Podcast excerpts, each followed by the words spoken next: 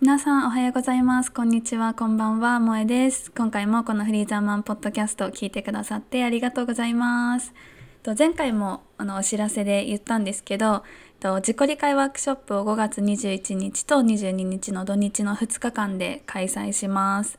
で今こう自己理解大切なの分かってるけど、まあ、実際に何からしたらいいのか分からないなって思ってたりとか、まあ、自分と向き合ってるつもりだけどなかなかこう自己理解深まらないどこまでやったらいいんだろうって迷ってる方とかあと、まあ、自己理解をある程度、まあ、できてるかもしれないでこれがやりたいのかもって思うんだけど、まあ、実際に行動する時に迷いとか不安が出てきてしまう人のに向けてこう一緒にまた2日間でワークシートを使って一緒にワークを進めていってで、はい、自分の自己理解を深めていこうというワークショップになってます。でここでは参加者の皆さんにこう同じワークシートをあのプレゼントするのでデジタルのものになるんですが、まあ、それを使ってアウトプットしたりですとかあとあのまだ若干枠が残っているので気になる方はこの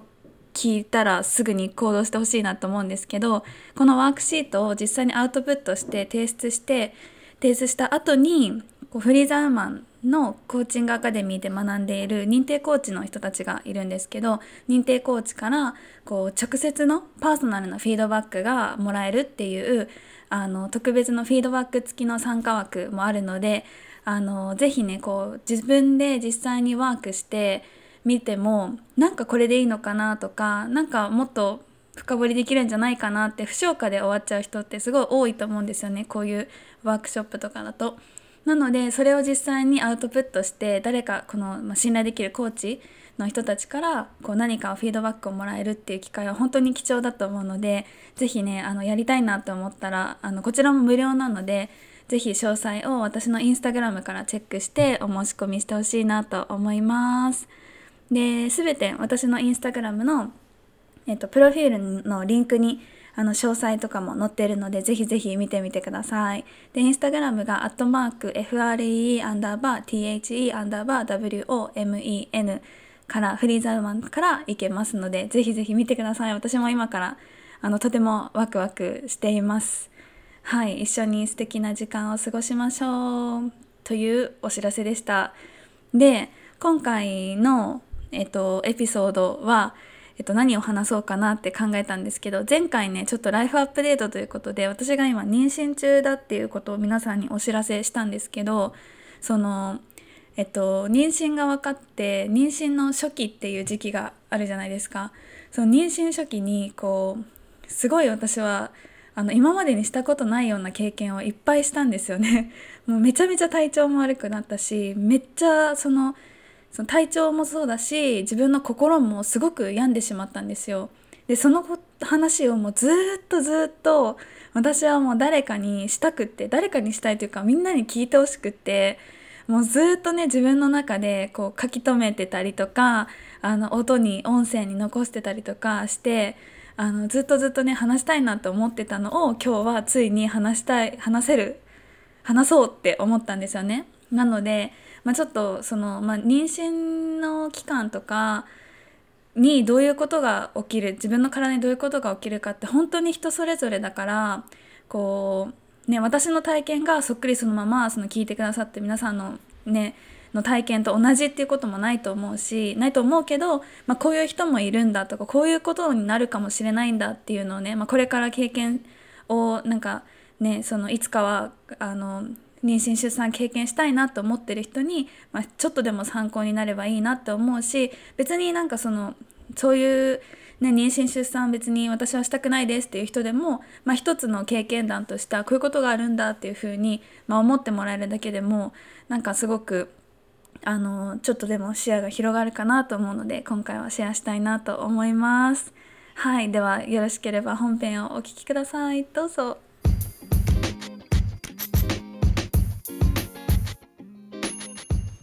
Welcome to Freedom Women Podcast. Here I talk about all the things I'm passionate about self love, feminism, and women empowerment. このポッドキャストでは過去の自分も肯定してもっと自分を好きになってフレッシュスタートしたい女性へライフコーチ萌が思ったこと感じたことを自由にリアルトークでお届けします Are you ready? Let's go! はい皆さん今回も、えー、っとエピソードを聞いてくださってありがとうございます。今あの配信された日に聞いてる方はきっとゴールデンウィーク中ですよね。皆さんゴールデンウィークってどういう風に過ごしているんだろうか。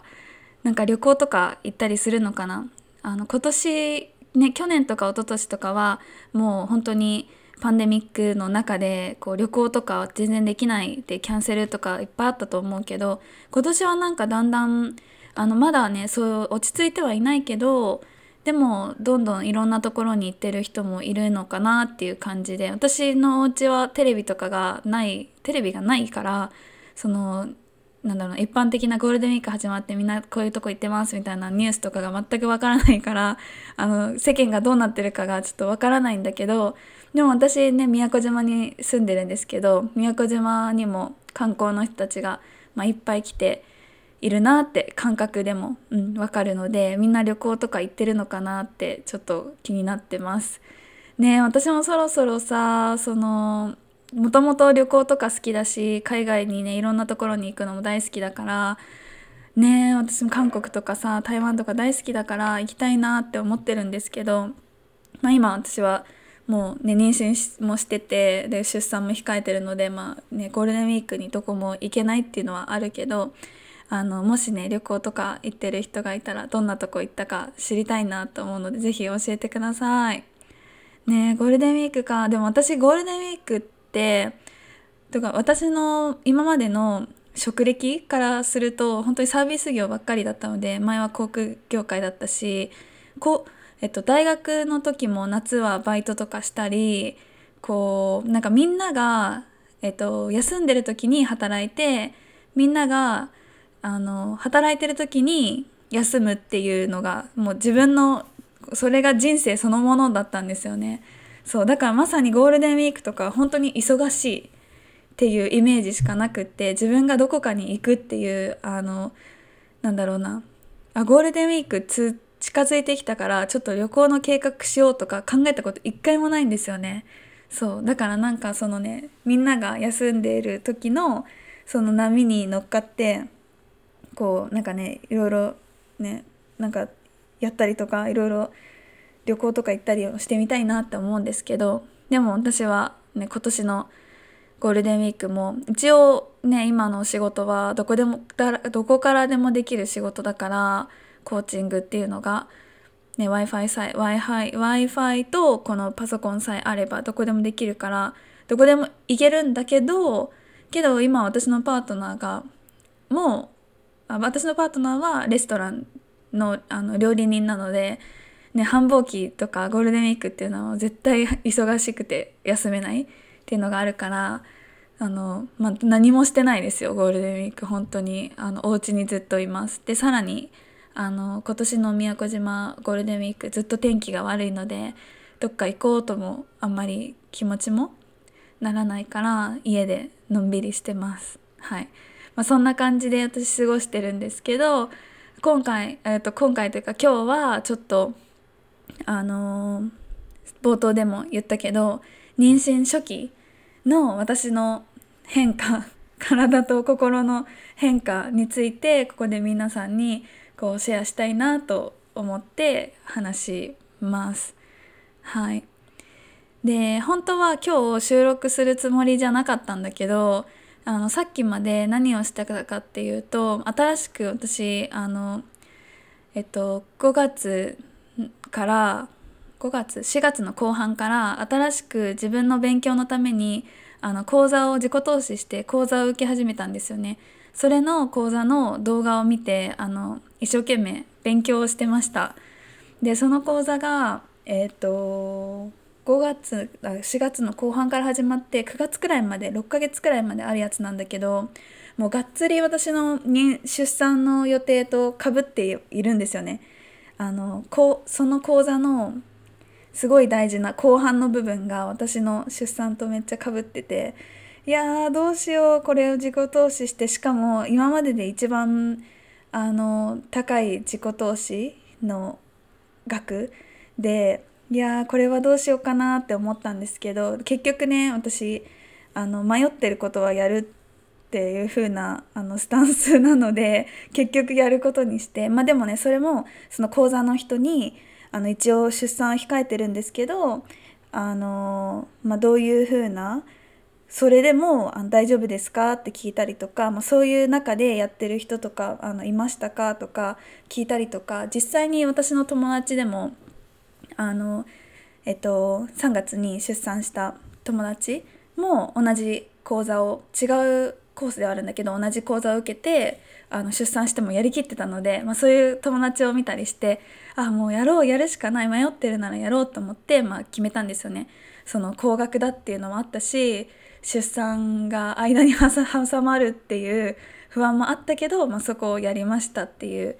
のがあってでそれの勉強をしていました。でそしたらなんかだんだんそこを勉強してるうちにでその今日勉強したのがその発信とかあとそのね聞いてくれる人とかあと私は SNS でインスタグラムとかやってるからインスタグラムでこうつながった人とどういうふうに信頼関係を築いていくかみたいなところを学んでたんだけどそれを聞いてたらなんかも私もどんどんどんどんあの発信したくなっちゃってもう喋りたいっていう気持ちになって今急遽ちょっとポッドキャストを撮ってます。そうだからねそのあの出産控えてたり控えてるのに、えっと、そういう講座を申し込んだってそういう話はまた今度違う時にじっくり、ね、どなんで私がこう決断できたかとかどういうふうな反応パートナーが反応したかとかそういうのはあのまた違うエピソードで話したいんですけど、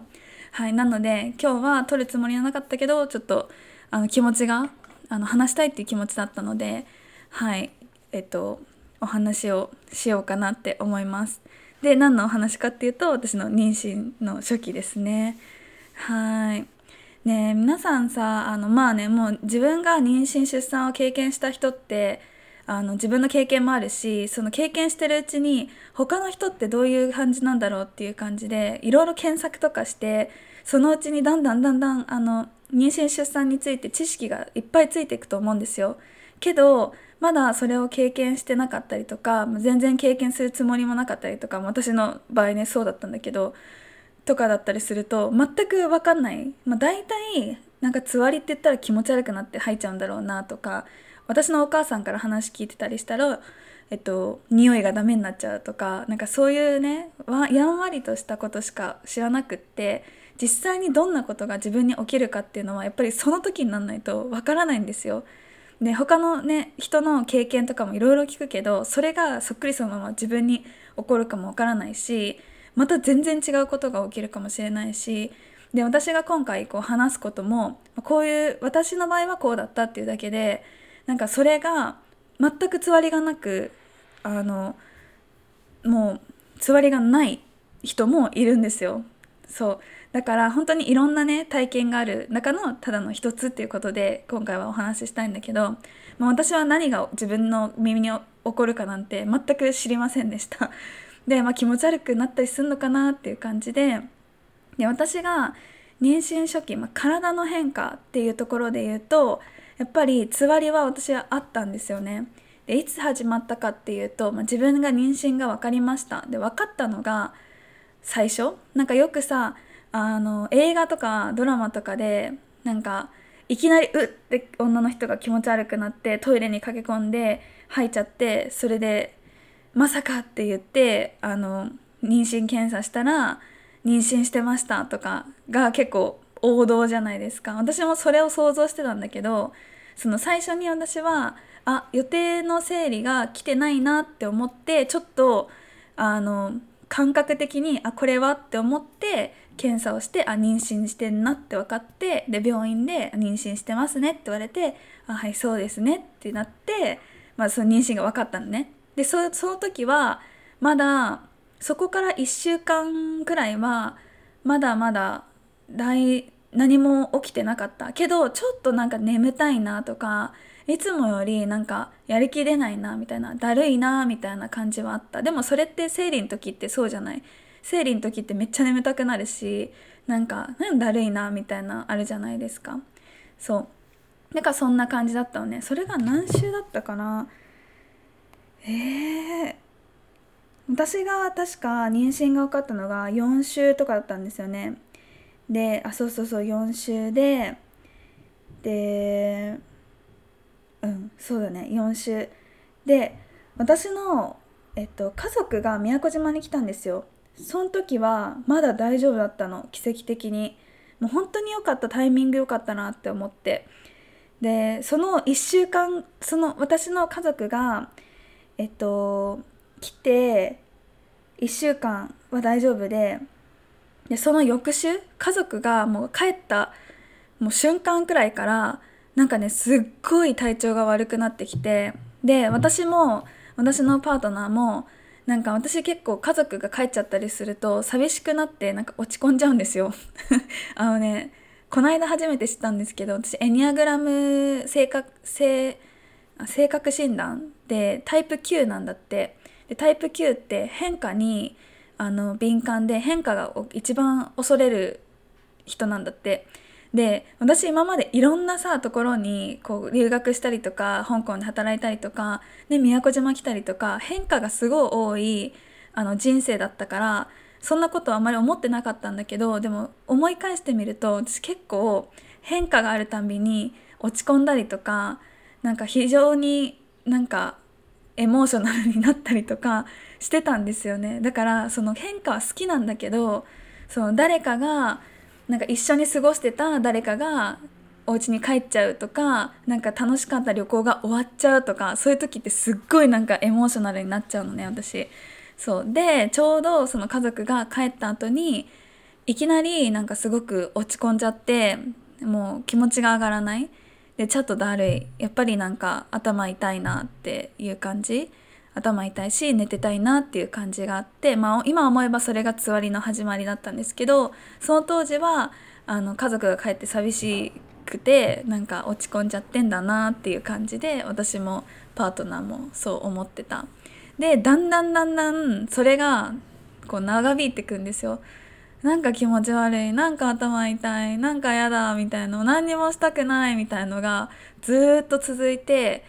で気づいたらえなんか気持ち悪いずっとみたいなあの車酔いとか船酔いってよく言われるんだけど本当にまさにそんな感じでずっとなんか船酔いがあってなんかでも私の場合はなかなかこう吐けなかったんですよ。だからなんか気持ち悪いのになんかムカムカするのに吐けない。でなんかだんだんだんだんすごい匂いに敏感になってきてで私は何の匂いがダメだったかっていうと味噌とかだしとかあと冷蔵庫の匂い冷蔵庫開けた時の中の匂いとかもう超最悪だったね。だからその具合悪かった時は2週間くらい冷蔵庫をこう開けてなかった。1回も。もう料理もしてない。もう料理なんか絶対できない。料理したらもうもうやばいと思う。想像しただけでもうもうおえつっていう感じ。そう。であとそういうね料理のあのあとニンニクとかネギとかそういうやっぱ匂いがきついものとか温かい食べ物ってやっぱ匂いがもくもくもくってあのすごいするじゃない。でそれでみんなあ美味しそうとかなるけどその当時はもう煙とかが立ってる熱々の何かなんかっていうのが超無理ってなっちゃってそういう匂いもダメだったしあと柔軟剤よなんか肌とかもめっちゃ敏感になってなんか柔軟剤のすごい匂いがある柔軟剤とかももう嫌だってなって全部一回洗濯してでその時から洗剤もあのもう匂いがしない無香料のものに変えてあとシャンプーとかも超きつい。シャンプーも匂いがめっちゃあるやつはあもう無理無理ってなってあのすぐ無香料のものとかに変えてそういう匂いとかが結構敏感になっちゃったなって思います。でそれであのそのその時が冬だったからやっぱりそのなんだろうな温かいものとかやっぱ多かったりお風呂とかもすごい熱気なんかモクモクした熱気でねみんなあったかいあったまるとかなんだけどそういう悶々としたものがすごい嫌でもうねお風呂とかに入るのがもう超嫌いになっちゃったんですよね。で結局気持ち悪いし外出歩けないしずっとお家にいるからもういいやと思って2日間くらいとかお風呂に入んなかった時とかあるからもうパートナーでもかわいそうって感じだけどでもその時はなんかそのパートナーの匂いとかパートナーがこうシャワーから上がってきた時のもんとした匂いとかがもう超無理になっちゃってもう一緒にも寝てなかった。あのあの彼は布団に寝てもらって私はベッドに寝てちょっと今も気持ち悪いからもう何もこう刺激を与えないみたいな感じですごい部屋の隅になんかそっとしておいてくれたっていう感じ でした。だから本当に辛かったなあの時はって思います。そうなので、まあ、基本的なそういう気持ち悪いとか匂いがダメになるとかそのよくご飯が炊けた炊ける匂いがダメとか言うけど、まあ、本当まさにそうだよね。そういうなんか熱いものあったかいものとかがあちょっともう無理無理無理ってなっちゃったのがあのありました。いや懐かしいしかわいそうって思う。だってもう料理私食べるの大好きなのでなんかねそうなんだろう歩いてて誰かのお家からこうなんか料理作ってるさ晩ご飯の匂いとかがしてああいい匂いだなとかなんかお店に行って匂い嗅いでああいい匂いとかねなんか都そばとかのねだしの匂い嗅いでああいい匂いだな美味しそうだなって思うてたのがもう一気に気持ち悪いって全部なっちゃうからそこは結構辛かったなって思います。うん、でそういうね、まあ、王道のつわりっていうのもあったし私結構マイナートラブルにもあの恵まれて恵まれてはなんかマイナートラブルにもあの結構あって私の場合はあの乾燥してたからかなのか冬だったから結構体がカサカサになっちゃって体がカサカサになるんだけどでもなんかそのなんだろうなかいちゃったりしてすごく皮膚がなんかあ荒れちゃった時があったりあとやっぱりあのなんだろう妊娠して女性で体が変わっていくのでもうすごいねあの胸とかもめっちゃ張ってくるんですよ。そうすると今までなんかしてたブラジャーとかが合わなくってそこがなんか擦れちゃってであのもうすごい産んだりとかその皮膚が産んだりとかしちゃったのね。だからちょっとこれはもうあとヘルペスもできちゃったんだ。私ヘルペスできてあの口に。で多分あの去年の冬くらいに覚えてる人は多分覚えてるかもしれない。私がヘルペスができてた時。まさにあの時ですよ。めっちゃ辛かったなあの時。そう。ヘルペスが唇に何個もできちゃってもうぐじゅぐじゅになってしまってこれじゃあちょっとあのやばいっていうことであの自分が通ってる産婦人科のに行ってでヘルペスもできてるしちょっと体ねかゆいからなんか薬みたいのがどうしようあるかなっていうふうに言ったら、まあ、その時処方してもらった飲み薬とか塗り薬があってそれをね使ってたら逆にそれがなんか効きすぎたのかその副作用で全身ボツボツができてあの全身じんましんでめっちゃかゆいみたいになっちゃったんですよ。もうそれが一番辛かったかも結局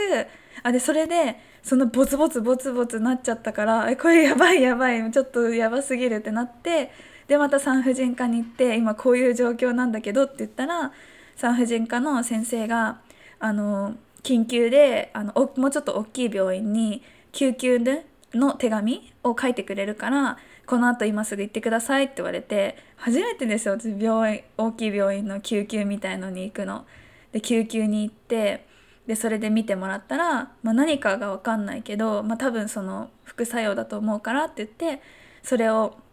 あのかゆみ止めの薬をあの3日分くらい出すからそれ見て様子見てくださいって言われて飲んだら治ったんですよ。飲み終わったら治ってあよかったと思ったけどその3日間マジで地獄だったなって思います。で私あのみんな、ね、妊婦の人たちがやってるように毎週こうお腹の写真を私の彼と一緒に撮ってるんですけどその時の写真もあるんだけどまあかわいそうなんかもうちょっと涙目のなんか今にも泣きそうな私の表情の自分の写真があって ああかわいそうって思っちゃう。今見ると。うんけどまあそういう、えっと、つわりとか辛い症状何にも食べれないっていう時とかはあの私の場合は14週くらいには治ったかな。から4週間くらい1ヶ月ちょっとくらいであの良くなったので割とそこまでだって妊娠してる間ずっとその症状が続くとかずっと妊娠なんだっけ？アレルギーみたいな感じで体が生まれるその時までかゆいっていう人とかもいるんだって。そう。だから私の場合はまだその期間だけで終わったからあよかったって思うけど本当に人によるんだなって思いました。けど結構ね私はそのつわりの症状とかきつかったし今までその大きい病気とか体調がめっちゃ悪いっていうことが今まで自分の中でなかったから結構そこでなんか自分がさやっぱり体調悪いとこうずっと寝ててもいいんだけどあのなんか何もできない自分がもどかしかったりとかあと今まで食べるの好きだったしなんかねこう食べるの好きだったからお菓子とかも大好きだったのにもとにかく何も食べたくないで水も飲みたくないみたいな感じだったからなんかそこがなんか自分が自分じゃないみたいな感じでちょっと辛いっていうのはあったかなって思います。でそう妊娠初期で結構私の友達からも聞かれるのがなんかクレイビングスってあのどんなものが好きになったかその味覚が変わるってことがよくあるんですよね妊娠すると。であの私ももともと好きだったものがもっと好きになったりとかもともとあの好きだったのに全く受け付けられなくなったものっていうのがあってで私が妊娠の初期にめっちゃハマってたのがもうとにかく酸っぱいものにハマってたんですよ。梅干しとか梅干し毎日食べてたね。梅干しとかカムカムレモンとかあのシゲキックスのソーダのグミとかなんかとにかく酸っぱいものピュレグミのレモンのやつとかとにかく酸っぱいものくださいっていう感じでそればっかり食べてました。で逆にそれを食べて食べてないとなんか気持ち悪くなっちゃうからその飴玉とかをそのその時はまだホテルでバイトもしてたしえっとねバイト中にね飴とか舐めながらやってたような感じ。でえっと味噌汁とか私大好きだったんです。だったというか大好きなんですよ。今はちょっと恐怖症みたいなのがあるけど味噌汁大好き。で中でもおばあちゃんが作る豚汁が大好きだったんですね。で私今までその妊娠するまでは、えっと、プラントベースを常常にというか意識していたところがあったからお肉とかそれまで食べてなかったんだけど妊娠してからあのバランスよく食べてくださいって結構みんなに言われてで私も自分のパートナーに食事を作ってもらうっていうもう料理ができないからさ料理ができないから彼に作ってもらうことが多くなってそうするとお肉を使わないで料理してっていうと結構大変なんですよ彼にとっても。そうだから、まあ、この妊娠期間中はまあいいかなって言ってそのお肉を食べるようになったんですけどそのたまたま豚汁が出てきた時に大好きなんですよ私本当は豚汁って。なんだけど一口食べた瞬間もうなんかおえってなってもうそこからもう豚汁恐怖症になっちゃった。で今でも今はまあ食べれるけどなんかめっちゃ食べたいっていう気持ちがなくなっちゃったんですよね。多分トラウマだと思う。そう。なのでこう大好きだった味噌汁も味噌汁毎日あれば全然もう何でもいいって思ってたけどその味噌汁がちょっとダメになっちゃっただしとかもあるしっていうのがなんか悲しいなって思いました。そう。なのでそうですね。梅干しとか酸っぱいものとかばっかり食べてたかな。一番大好きだったのは、まあ、だしはダメって言ってたけどあのそうめん冷えた夏なのに冷えたそうめんに、えっと、梅干しをめっちゃ入れてそれを食べるっていうのはすっごいハマってました。そればっかり食べてたかな。最初のうちは。それまさにむしろそれしか食べれなかったっていう感じ。でした。はい。でそれが、まあ、自分のあの体に起きた変化かなっていうところですね。それがあったっけな。それくらいかな。うん。でその頃なんかはまだまだそのお腹も全然大きくなってないしそう自分の中にこの赤ちゃんがいるとか誰かがいる？誰か赤ちゃんがいるっていう感覚とかも全くなくってもう自分がとにかくもうお腹の中にいる人のことを気にしていられないくらいもう自分がもう気持ち悪いとか頭痛いとかあもうだるいっていうのでもう精一杯その日一日を乗り切るので精一杯っていう感じでした。なのでこのお腹の中の赤ちゃんがいるから頑張ろうとか全く思えなかった本当に、うん、もうとにかく辛いっていうだけ。で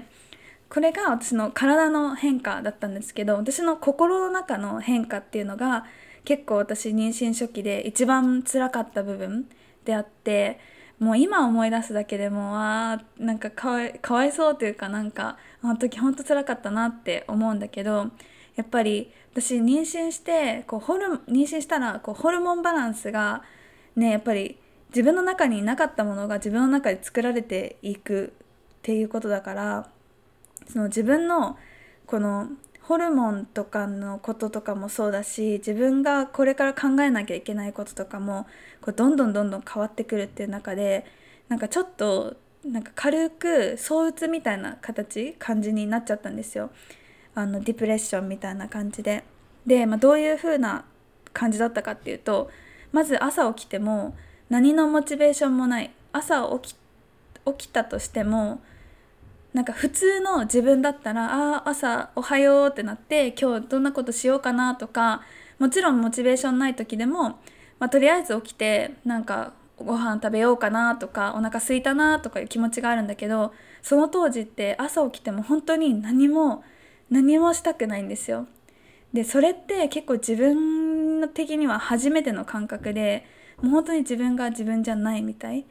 で何も楽しくないし何も楽しいって思えないしでこう体調が悪くて気持ち悪くて頭が痛いからベッドの中にいてもやっぱりね暇じゃないですか。で寝るって言ってもそんなずっとなんて寝てられないからたまに気晴らしで携帯で YouTube 見たりとかなんかね誰かのインこうインスタグラムで上がってくるやつとかリールとか見たりとかするんだけど何にも楽しくない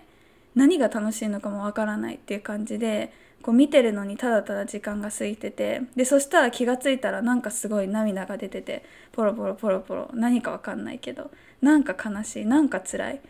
でそれで体調悪いベッドから出れない。でベッドから出れない。ずっと家にいるのに仕事をして帰ってきてくれるそうパートナーとかにこうね何か食べさせてあげられるものとかも作れてない。掃除もできない。えっ、ー、とね家事も何にもできない。洗濯もできない。申し訳ない。で別にそのやれとかやってほしいとか何も言われてないしむしろもうとにかく休んでって言われてもう本当に家のことはもう俺が何でもやるからっていう風にこうああ泣きそう。全部うん全部やってくれるんだけどやってくれるしやらなくていいって分かってるんだけどなんか申し訳ない。なんかなんでなんで私生きてんだろうみたいなくらいのなんかレベルのなんか苦しさだったかなって思うかな。そう。でそれをあの感じててでもう本当にねなんだろう。もう自分がなんでこの世にいるんだろうくらいのまでのなんかなんだろう。落ち落ち込みっていうかなんか虚無感みたいのがずっと続いている感じ。で私の中でそれって全然自分にあの起きたことがなかったからそれにもちょっとびっくりしててえこれって本当の自分じゃないみたいな。そう。でなんか、うん、気晴らしにさ、まあ、さっきも言ったけど SNS とか見ててもこうみんなはやっぱり普通に生活してるわけじゃないですか。でストーリーとか見てなんかこういうご飯屋さん行ってこういうこと食べてますとかなんかこういうなんだろうな。友達とこういうところに行ってなんかこういうことしてますとか見てたとしてもなんかああいいよねみたいな感じですごくなんだろう、まあ、当たり前なんだけどみんながこう普通の生活してるっていうのはすごいか喜ばしいことなんだけどなんか全然なんかあみたいな風になっちゃう、うん、それってすごく自分の中でねなんか、うん、嫌な感覚だったなって思ったかな。もう本当にだから自分が生き延びるのでもう精一杯、うん、っていう感じ。で私その時にあのちょうどなんかやっぱり自分がその妊娠するとその周りの同じような妊娠のつわりを体験してる人とかあののビデオとか YouTube で見るのがすごくすごく好きで なんかそうするとすごいあ自分一人じゃないんだってすごい思えたのでなんかそういうのをよく見ててその時見てたそれはアメリカの子なんだけどが同じような経験をしててそのファーストトライメスターって言って妊娠初期の時にすごくあのちょっとディプレッション気味になってしまった。って言ってそれをその子の話聞いてすごいなんか私も共感していや本当になんか何もやる気が起きないしなんかその子が言ってたのがなんか朝起きても朝起きたら普段だったらもうカラフル。ああなんかこういうことしようとかこういう感じにこうこういう一日にしようとかモチベーションがあってカラフルなんだけどその妊娠初期のつわりの時とか辛い時でそういうちょっと自分にディプレッションみたいなのがある時って朝起きてもブラックホワイトって言ってて白黒の世界って言ってたのね。もうそれがすごく共感できて。うんもう本当になんか楽しいこと一つもないな みたいな感じですごくあの落ち込んでた。ででもさ本当にその自分が妊娠したりとかそう子供ができるってすごく嬉しいことじゃないですか。あの基本的には。私はずっとそのそういう予定はなかったけどその子供を育ててみたいとか出産とかもできるんだったら経験してみたいなっていう気持ちがあったしそれが自分に起こってるってすごく嬉しいこと。だしこう周りの人に報告してももうなんだろうもう報告したみんなが全員が全員すっごい喜んでくれるんですよ。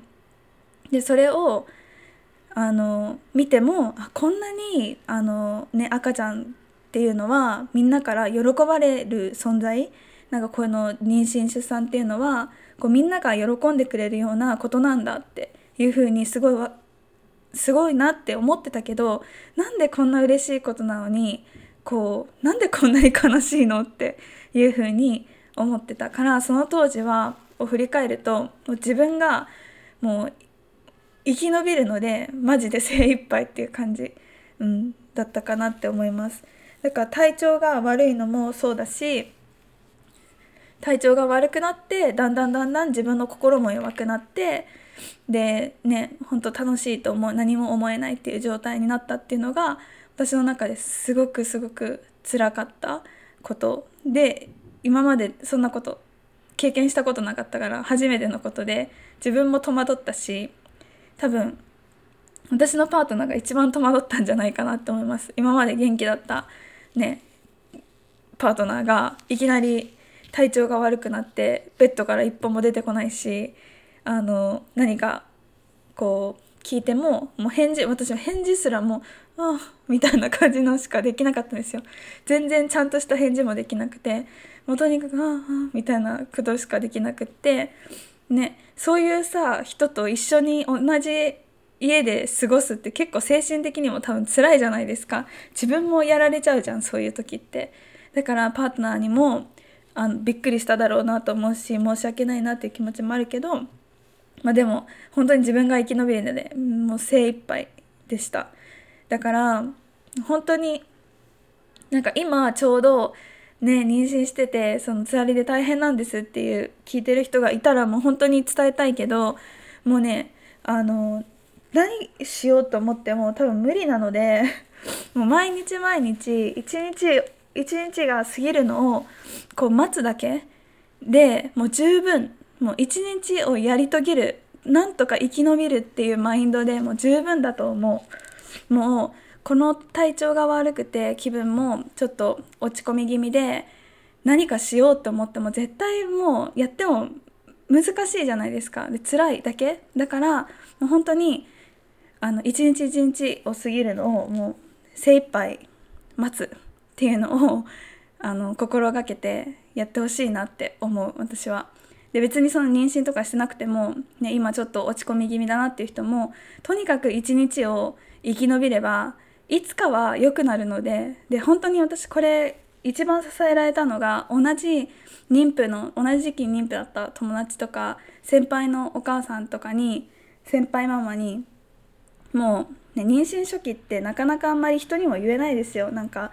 あのねいつ自分の体がどうなるか分かんないし自分のお腹の中にいる赤ちゃんがどうなっちゃうかって分かんないまだ安定してないから。そうだからあんまり人に言えた言いたくないし言えない時期だと思うんだけどでも私はもうちょっと辛すぎて自分でこれを解決するのは無理すぎてそのね、同じ妊婦の友達とか先輩ママにメッセージしてもう辛いんですよってすごい助けを求めた。ですよね。そしたらみんながもう絶対大丈夫になる日があるから絶対大丈夫になるから大丈夫だよってすごい言ってくれたんです。そう。でそれを聞いてあそうだなってうんそうだなってその時は思ってなかったの半信半疑だったかもしれない。本当に大丈夫になる日来んのかな嫌だなってずっと思ってたと思うけどでもその絶対大丈夫だよってその他の人に言われたのがすっごく支えになった。そう。で私も今そのフェーズが終わってもう一つだけ言えるとしたら本当にその辛い時期っていうのはずっと一生続くことは絶対ない。絶対大丈夫になる日が来るからもうその日一日一日を生き延びるっていうことをとにかく集中してほしいっていうのはあの私からも伝えるかな伝えられるかなって、うん、思いましただからね本当にこれ聞いてる人でディプレッションとかちょっと落ち込み気味うつだなって気持ちがどうしても上がらないっていう人はもう絶対にね終わりがあるから希望を捨てずにもう助けをどんどん求めてもう話聞いてほしいっていうことを周りの人にも言ってもう一日一日をなんとか生き延びてほしいなっていう気持ちが、うん、あります。はい、なのでそうだね。妊娠初期って言ってもあのいろんなね人の体験があると思うけど私は結構辛かった。でそれをでもみんなに言えない時期じゃない？だからそれもあの合わさって大変だなって思いました。そう。で私がこう妊娠した時にあそうそう。で妊娠初期でつわりについてね調べてた時になんでって思ったことがあってあの妊娠してつわりになるじゃない？でつわりってこの原因っていうのってなんかそのまだわからないんだって不明なんだってつわりの原因が不明なの。で私そこでえっ？と思ってすごいいろんなさ病気があってそれのそう原因はこれですっていう風に解明されてるのにこう当たり前になっているこの妊娠出産に対してのそのつわりみほとんどみんなが経験するようなつわりが原因不明ってえなんでだよってすごい思ったのね。でもそれって私の考えだときっとさやっぱりその妊娠出産ってすごい神秘的なものだしこう女性にねあるものだから自然のものだからなんかそこをあの追求しようっていう人がいないのかはたまたやっぱりそのねこの世界のトップとかの人たちは男性が多いからそこまで女性がねこうスルーする妊娠出産つわりとかそういうところに対してこう調べ上げるっていうなんか労力とかをそのなんだろう使ってない？なんかよくわかんないけどなんかでもなんでこんなにみんながこうゴースルーすることなのに原因が不明ってそれが不明だなってすごい思ったのがあったかなって思います。で私がね妊娠をしたっていうのをお母さんに言った時にお母さんが妊娠出産の本みたいのを送ってくれたのね。でそれがあのお母さんが私を妊娠した時に読んでた本だよって言って送ってくれたの。でも何十年も前のさもうほぼ30年くらい前のさ本じゃん？でもう情報とかもさすがにさアップデートされているから意味ないだろうと思いながらちょっとペラペラ読んでると自分が今こう学んでね、インターネットとかで読んでるものと本当に全然何も変わってなくってそう知識とかの部分ではアップデートされてなくってえこれってなんかまあもしかしたらさその、ね、その自然のことだから変わらないっていうのもあるかもしれないけどこんなにも30年も経っても何も変わってないって何も変わってないことはないと思うけど今は無痛分娩とかもあるしけどなんかほぼ情報が一緒ってなんかすごいなんか何その大事に重要性を持たれてないって思ってなんかやっぱりねそのトップが男性の人だと女性がこう経験することってそこまで、ね、理解がなかったりとかなんかあったりすんのかなって思ったりとか、うん、しました。なんかそこがすごい不思議だなって思って。やっぱりみんながさ当たり前になりすぎてるからこそそこまでの研究がされてなかったりとかじゃあもっとお産を今はさすごく大変だしこうつわりがあるのも大変じゃない？からそれをもっと軽くするためのなんか研究の進歩とかなんかそういうのとかなんかないのかなってちょっとうーんって腑に落ちない部分もありました。うん。そうですね。だから妊娠してすごい気づくこととか思ったことっていうのはその自分に起きる体験以外にもなんかなって思うことはあったかな。あともう一つはそのやっぱり妊娠したらさそのつわりの期間ってさっきも言ったけどやっぱりこうみんなに公表まだできない不安の時期じゃないですか。でも働いてるお母さんとかってそういう時期でも普通の普通の何もない人と何もないって言ったらあれだけどそう妊娠とかをしてない人と同じようなパフォーマンスを求められてでもその自分は妊娠してつわりで辛いっていうのを隠しながら仕事をしなきゃいけない。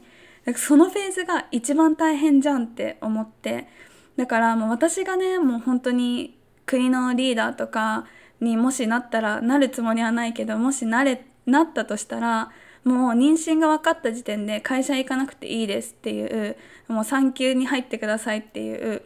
あの制度を作りたいってすごい思いました。もうその時がすっごく一番辛いと思うから。ね、だっておお腹大きくなってきたらさああ妊娠してるんだなって言って休んでくださいとか言われるかもしれないけど体外見は何も変わってないけど自分の体の中でいろんなことが変わっててで気持ち悪くなったりとか吐いてしまったりとか匂いがダメだったりとか、ね、私みたいなマイナートラブルで全身が痒かったりとかする中でそれを隠して仕事をしなきゃいけない。で別に言ってもいいんだけど私の場合は結構早めに言ってたからあのすごいみんな気遣ってくれてたけどでも言えない人もいるじゃないですか。そう。だからその時時期って一番辛いからそういう時にこそ何かこう処置なんか会社会社が対処してくれるようななんか制度とかがあってほしいなってすごい思いました。うん、あとやっぱり妊娠して初めてねどれくらい費用がかかるかとかも分かったからでその費用とかも他の国とかに比べたらうんまだまだな部分が日本ではまだあるかなって思うから、まあ、そういう話はねまた次の時とか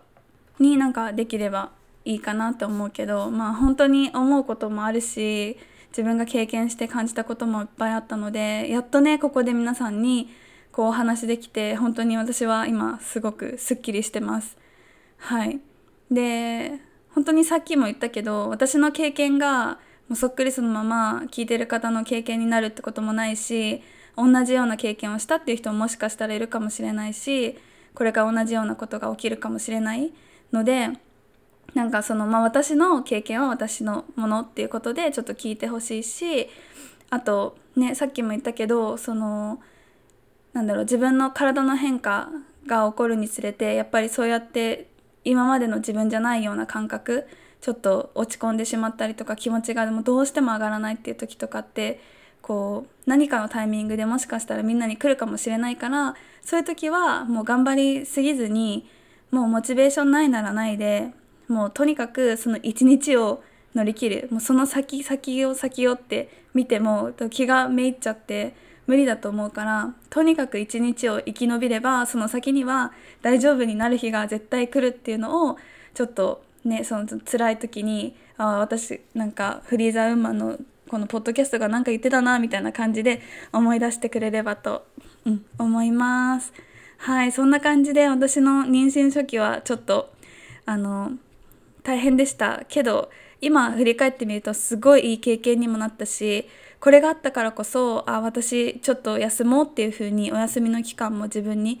あの与えてあげることもできたのですごくいい機会機会あの体験だったなって風に今では思います。はいで今はねあのちょうど8ヶ月でもうすぐあのでえもうすぐで臨月あと1ヶ月くらいで臨月になっちゃうんだけどまあその時その時のフェーズで思うこととか感じることっていうのはあるのでまあ、それもおいおい話せればいいかなって思います。今回は、はい、最後まで聞いてくださってありがとうございました。で他にも、まあ、私のその妊娠のとか出産についてでこういうことはどうなんだろう感じましたか？とかすごい素朴な質問とかでも何でもいいし何か聞きたいことがあったりとか、まあ、全然この私の妊娠出産に関係ないことでも今こういうことでちょっと迷ってるのでどういうふうに考えます？萌さんならどういうふうに考えますか？とかそういうことでも全然大丈夫なのでなんかもし私がこう話せることがあればぜひ教えてください。なのでこのエピソードの感想とかリクエストはインスタグラムの DM か E メールであの受け付けてます。で、インスタグラムがアットマーク FRE アンダーバー THE アンダーバー WOMEN です。で、E メールは moe.freezauma.gmail.com になります。ので皆様からのあのそういったリクエストとか感想とかぜひお待ちしてます。はい、では今回は最後まで聞いてくださってありがとうございました。それでは次のエピソードでお会いしましょう。バイバイ。